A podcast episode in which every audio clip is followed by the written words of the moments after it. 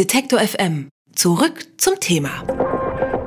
Im November hatte es ja heiße Diskussionen um Bettina Wulff, die Ex-Frau von Ex-Bundespräsident Christian Wulff, gegeben. Hat man ihren Namen bei Google eingegeben, vervollständigte die Suchmaschine eigenständig das Ganze mit Begriffen wie Rotlicht oder Escort Service. Da diese Ergebnisse allerdings anscheinend nicht wirklich viel mit der Wahrheit zu tun haben, hat Google die Suchvorschläge gelöscht.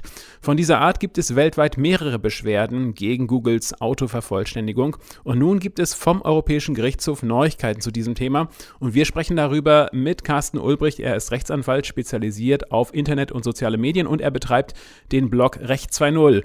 Einen schönen guten Tag, Herr Ulbricht. Schönen guten Tag. Zuerst einmal, was war denn der Fall, dem das Ganze jetzt zugrunde liegt? Ja, also der Fall spielt in Spanien und es geht letztendlich um ein Gerichtsverfahren vor dem Europäischen Gerichtshof und der Fall war eigentlich relativ einfach.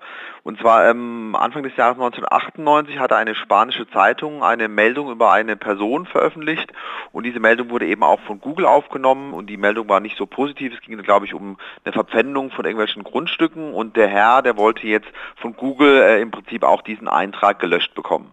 Mhm. Gestern nun hat äh, Generalstaatsanwalt Nico Jeskinen ein Gutachten zu diesem Fall vorgelegt. Was steht da drin? Genau, also das ist der Generalanwalt in diesem Verfahren. Also wir haben da jetzt noch kein Urteil, sondern der Generalanwalt vertritt eben eine eigene Rechtsposition, um die es jetzt geht. Es ist aber, auch wenn das nicht bindend ist, in den meisten Fällen so, dass das Europäische Gerichtshof dem Vorschlag des Generalanwalts folgt. Und er hat eigentlich drei wesentliche Komplexe, die er anspricht. Zum einen geht es ganz zentral, wie so oft im Internet, um die Frage, welches Recht gilt denn eigentlich? Also hat sich Google an spanischem Recht zu orientieren, weil ja der Fall, wie gesagt, in Spanien spielt, oder US-amerikanisches Recht. Und das ist relativ neu und sehr, sehr spannend. Der Generalanwalt schlägt vor, dass äh, Google sich an spanischem Datenschutzrecht zu orientieren hat. Google hatte argumentiert, ja Moment, die Datenverarbeitung findet doch irgendwo anders statt. Das ist aber natürlich für den Außenstehenden sehr, sehr schwer nachvollziehbar. Und er hat gesagt, naja, aber ihr habt zumindest eine eigene Gesellschaft, die eure Anzeigenplätze vermarktet in Spanien. Insoweit müsst ihr euch auch an spanischem Datenschutzrecht orientieren. Hm. Nun, äh, wenn man diese ganzen Diskussionen äh, insgesamt verfolgt, dann kann man ja mm, oft an den Worten falsch bzw. anstößig hängen bleiben. Ab wann gilt denn etwas als falsch oder anstößig? Das ist im Prinzip der weitere Komplex. Also der hat dann gesagt, Spanien ist äh, jeweils zuständig, was das Recht anbetrifft.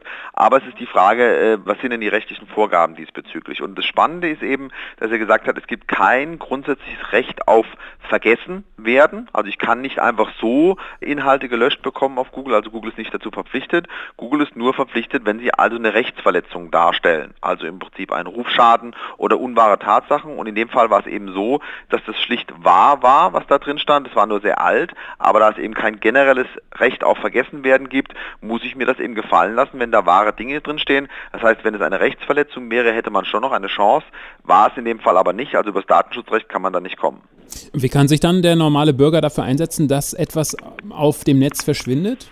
Also zunächst mal, ähm, und das ist natürlich auch das, worauf sich die Suchmaschinen zurückziehen, auf der Primärquelle. Also Google bezieht ja seine Inhalte und seine Informationen von anderen Webseiten. Mhm. Ganz zentral ist es natürlich, sich gegen denjenigen zu wehren, der das denn postet über mich. Und dann muss ich eben beurteilen, gibt es überhaupt einen Anspruch gegen den? Wenn das wahre Tatsachenbehauptungen sind, komme ich da gar nicht ran. Aber natürlich bei Beleidigungen, bei falschen Dingen, bei Rufschädigungen kann ich auch gegen den Betreiber der Primärwebseite vorgehen und wahrscheinlich auch gegen Google. Die Feststellung war jetzt nur, es gibt kein generelles Recht, dass Daten dort gelöscht werden, sondern es muss darüber hinaus eine primäre Rechtsverletzung geben. Im Gutachten fällt ja auch der Begriff Exclusion Codes. Was ist darunter zu verstehen? Also der Anspruch gegen Google geht auch dahin, dass ich zumindest verlangen kann, dass Google da keine falschen Dinge mehr publiziert. Das heißt, der Exclusion Code ist eine Möglichkeit für mich auf meiner Webseite zu sagen, Google liest das nicht aus oder Google aktualisiert das. Und wenn quasi die Information auf der Suchmaschinenseite nicht mehr dem entspricht, was der Webseitenbetreiber quasi vorgegeben hat oder es nicht mehr aktuell ist, dann habe ich schon einen Anspruch gegen Google. Das heißt, mit Exclusion Code kann der Webseitenbetreiber sagen, Google liest das bitte nicht aus und wenn Google es trotzdem ausgelesen hätte, dann wäre ein Anspruch auf quasi Löschung gegeben gewesen.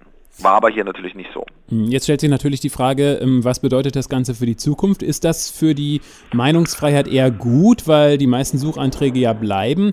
Oder ist es eher schlecht, weil so leicht Gerüchte verbreitet und Namen verleumdet werden können? Also ich glaube, es ist ein großer Fortschritt, weil sich natürlich viele US-amerikanische Anbieter im Moment darauf zurückziehen, dass das jeweilige nationale Recht gar nicht gilt. Für Facebook wurde vor kurzem entschieden, dass für Facebook irisches Recht gilt und den Verbraucher möchte ich mal sehen, der äh, in Deutschland oder nach Irland geht, um nach irischem Recht dort zu klagen.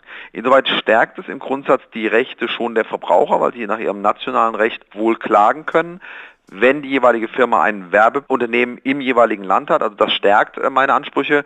Ansonsten ist es nicht ganz Neues, ähm, dass es das Recht auf Vergessenwerden generell nicht gibt, war auch vorher klar. Klar ist jetzt nur darüber hinaus, ich brauche eben eine darüber hinausgehende Rechtsverletzung. Ich kann nicht einfach so die Löschung meiner Daten verlangen, sondern es muss eben in mein Persönlichkeitsrecht eingegriffen worden sein. Der Europäische Gerichtshof hat ein Gutachten vorgestellt, das besagt, dass Google in Zukunft keine Suchanfragen mehr löschen muss, es sei denn, sie sind anstößig oder eben falsch. Und über das Gutachten, über den Fall aus Spanien, um den es geht, haben wir mit dem Stuttgarter Anwalt Carsten Ulbricht gesprochen. Haben Sie herzlichen Dank für das Gespräch. Vielen Dank. Alle Beiträge, Reportagen und Interviews können Sie jederzeit nachhören im Netz auf detektor.fm.